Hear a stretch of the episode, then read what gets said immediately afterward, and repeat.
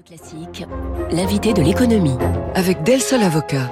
Del Sol Avocat, donnez toutes les chances à votre entreprise. Bon début de journée. Bonjour Eric Delannoy. Bonjour. Bienvenue sur Radio Classique. Économiste, fondateur du cabinet de conseil en stratégie Tenzing. C'est sans surprise, mais cette fois, c'est dit 6 EPR et une option pour 8 supplémentaires. La prolongation des réacteurs nucléaires existants au-delà de 50 ans si la sécurité est assurée. Pour vous, est-ce que le bon sens l'a emporté finalement? Le bon sens l'a emporté, oui, malheureusement un petit peu par tardivement, mais en fait, le, nucléaire n'est plus vraiment questionné. Le rapport RTE 2050 l'a démontré, c'est deux ans de travail, donc c'est un travail extrêmement sérieux. Et on se rend compte qu'il y a aujourd'hui, le nucléaire est, comment j'ai un péché originel qui qui est lié à une longue histoire et à une longue désinformation. Je vous rappelle que 69% des Français aujourd'hui considèrent que le nucléaire a quelque chose à voir avec les gaz à effet de serre, ce qui bien évidemment n'est pas le cas. Donc aujourd'hui, on rétablit la vérité et on met en place une véritable politique économique, énergétique. Hum. Et la justification apportée par Emmanuel Macron, elle tient en quatre arguments. Euh, les engagements climatiques, euh, réduire notre dépendance aux cours mondiaux, il y a le développement industriel et puis il y a la maîtrise de la facture d'énergie des Français. Et c'est vrai qu'on se rend compte que politiquement, euh, le consensus autour du nucléaire semble n'avoir jamais été aussi large qu'aujourd'hui, Éric Delannoy. Parce que les arguments contre le nucléaire ne tiennent pas la route aujourd'hui. Il y a des arguments fortement idéologiques, notamment liés à la sobriété, qui est probablement même le plus sérieux finalement. On, on, taxe les Français de surconsommer, on taxe, on, est dans une crise climatique sur laquelle on se dit il faudrait aller vers la décroissance ou plus de sobriété. C'est un terme qui revient souvent dans le débat public. La sobriété ne tient pas. Elle ne tient pas pour une raison extrêmement simple, c'est que l'évolution du progrès fait qu'on va aller vers une électrification, j'y arriverai, mmh. de, de, de l'industrie.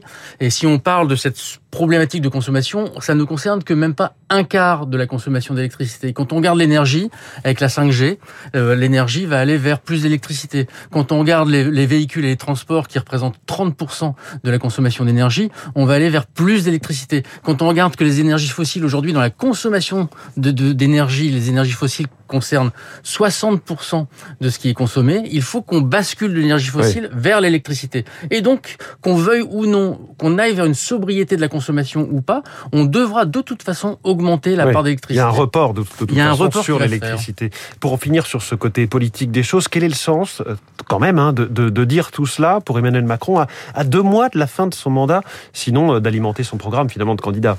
Alors, il y a une alimentation du programme, mais c'est plus qu'une alimentation du programme, c'est comme une vision de la politique énergétique française. Et j'ai presque envie de vous dire, compte tenu des échelles de temps qui sont concernés. L'annoncer deux mois avant l'élection présidentielle ou un an avant l'élection présidentielle, ça ne change rien. Mmh. On parle d'horizon 2050, on parle d'un premier EPR qui va être mis en service à horizon 2000, 2035. 2035. On parle d'un chantier qui commence en 2028 pour euh, s'achever en 2035, pour le premier chantier. Vous voyez que l'effet le, d'annonce euh, euh, deux mois, trois mois, six mois avant ne change rien. Mais ce que ça signifie, c'est que c'est plutôt une décision de début de mandat, finalement, qu'il aurait fallu prendre ou qu'il faudra prendre. Je pense que le reproche qu'on peut, qu'on peut lui faire n'est certainement pas d'être d'être fait à deux mois de la campagne, mais d'avoir perdu quatre ans. Mmh. Il est clair que le premier signal qui a été donné sur la politique énergétique, qui était la fermeture de Fessenheim dans la continuité de la loi de 2015, était un mauvais signal. Comment voulez-vous donner confiance à une filière industrielle quand vous commencez par fermer un, réacteur dont l'autorité de sûreté nucléaire avait dit qu'on pouvait le prolonger? Et, il y avait donc manifestement une volonté de ne pas aller vers le nucléaire, en tout cas de ne pas se prononcer. Mmh. Et euh, avec ce revirement qui est un revirement salutaire, on voit bien qu'on on, a perdu 4 ans. Alors avec Delannoy, plusieurs grandes questions sans réponse quand même. On s'interroge en particulier sur la question des compétences. Est-ce que l'on sait faire du nucléaire? Et, je précise que ça concerne tous les niveaux de, qualification.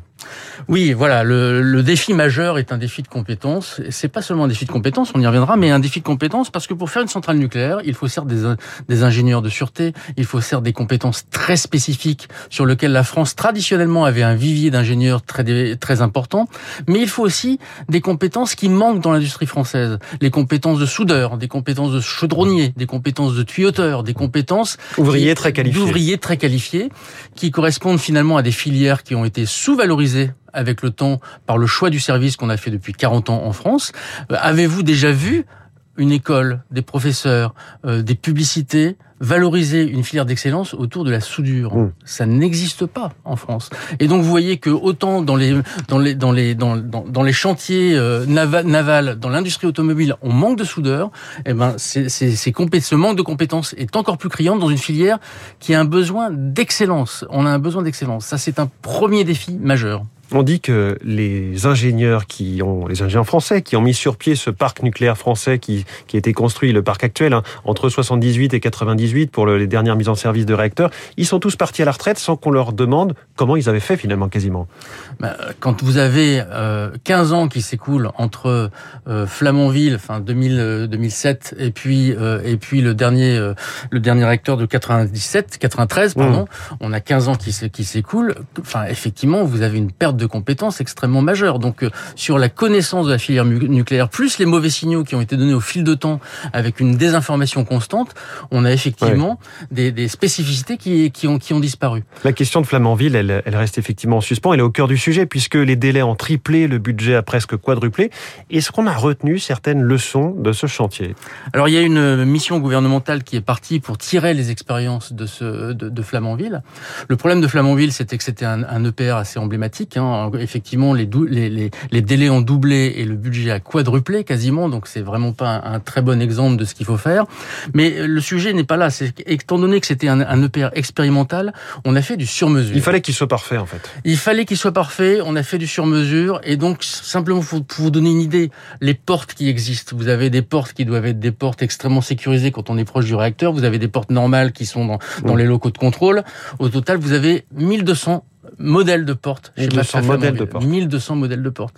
Ce nombre de, de, modèles de portes, on va les réduire dans le PR2 à 200 modèles. C'est-à-dire que déjà pas mal. ce qui va caractériser, ce qui va caractériser le PR2 par rapport à Flamanville, c'est une espèce de standardisation qui va, qui va, qui est issue d'un retour d'expérience mmh. de ce prototype-là. Et c'est cette, euh, ce retour d'expérience qui est en train d'être formalisé et qui va concerner pas seulement d'ailleurs la construction même de, de, de la centrale, mais qui va concerner tout l'écosystème de la construction d'une centrale je vous rappelle que pour construire une centrale, il faut de la sous-traitance. La sous-traitance aujourd'hui en France sur la filière nucléaire, c'est 160 000 personnes. Là aussi, on s'interroge sur la compétence. Là aussi, on s'interroge sur les problématiques de sécurité et la maîtrise de la sécurité qu'il est nécessaire d'avoir pour construire mmh. une centrale. Donc vous voyez, ça pose des sujets extrêmement importants autour de, finalement, le tissu industriel français. C'est un plan de réindustrialisation, cette histoire des EPR. À lui tout seul, c'est euh, voilà, on va remettre de l'industrie en France. C'est un plan de réindustrialisation. C'est pour ça que les arguments antinucléaires ne tiennent pas, parce que finalement, ça concerne à la fois l'industrialisation française, dont tout le monde se dit, il y a consensus sur le fait de vouloir réindustrialiser la Et ensuite, quand on parle du déficit commercial, je rappelle que le nucléaire fait partie de la balance commerciale positive de la France, même dans un moment où finalement la disponibilité de, notre parc a diminué on était sur une balance commerciale positive de plus de 2 milliards d'euros par an dans, dans les années 2000-2010. On est tombé à moins d'un milliard aujourd'hui. Mais avec ce programme-là, on devrait avoir une amélioration de la balance commerciale. Éric Delannoy, grande question euh, aussi autour du financement. Qui va payer, euh, in fine, forcément, quelque part, les contribuables ou, les clients d'EDF, euh, ce qui, dans les deux cas, les Français? Alors, les Français, les Français, peut-être pas au travers des tarifs EDF, on le voit bien, hein, l'État est capable de trouver des moyens très ingénieux pour limiter les prix des tarifs. Hein, donc, pour financer une centrale, il y, a, il y a plusieurs manières. Il y a le fait que EDF s'endette. Aujourd'hui, EDF est surendetté, 42 milliards, et donc aller lever de l'argent au nom d'EDF n'est pas forcément compétitif la deuxième manière, c'est d'aller chercher sur les marchés, par des appels à projets, des, investisseurs privés.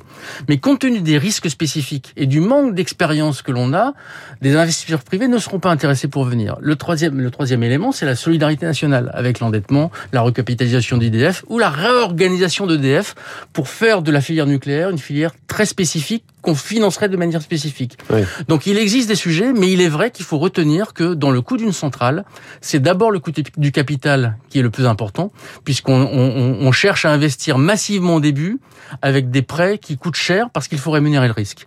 Et ça, il faut trouver des systèmes ingénieux qui vont permettre de pouvoir des solutions, de trouver des solutions de financement qui ne pèsent pas sur le prix de l'électricité aux ménages in fine. Oui, il faut se poser la question quand même du prix de l'électricité, puisqu'on le voit avec l'exemple anglais, par exemple, Inclay Point, ce, ce réacteur construit euh, justement notamment par EDF. On se souvient de la, de la démission du directeur financier d'EDF qui avait dit moi je, je participe plus à ce projet, c'est pas possible, puisque ça va être trop cher pour les ménages anglais, les ménages britanniques. Tout à fait, et c'est la raison pour laquelle aujourd'hui la solution de financement elle est en train d'être organisée et c'est encore un enjeu qui est important.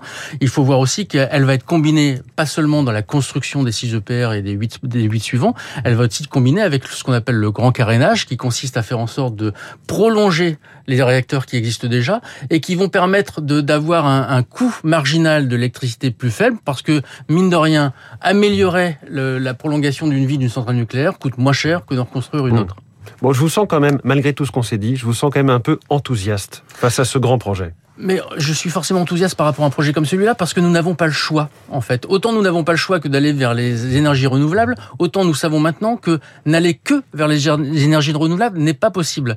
Le, le, défi qui est présenté aujourd'hui par Emmanuel Macron est un défi qui est à l'auteur des enjeux. Je vous rappelle que décarboner la France à 2050 nécessite d'avoir un effet cliqué énorme en matière d'investissement. Si on ne fait rien, cette décarbonisation dans, dans le système actuel, on l'obtiendra en 2080, ce qui n'est pas acceptable. Oui. Et donc, il faut forcément mettre en place des enjeux qui ressemblent aux grands investissements des 30 Glorieuses. Éric Delannoy, très clair hein, ce matin sur ces histoires de nucléaire et tous les enjeux, les défis qui se posent. Éric Delannoy, économiste et fondateur du cabinet de conseil en stratégie Tenzing, invité de l'économie de Radio Classique. Il est 7h24. Étudier 2012 pour ne pas rater 2022, c'est l'info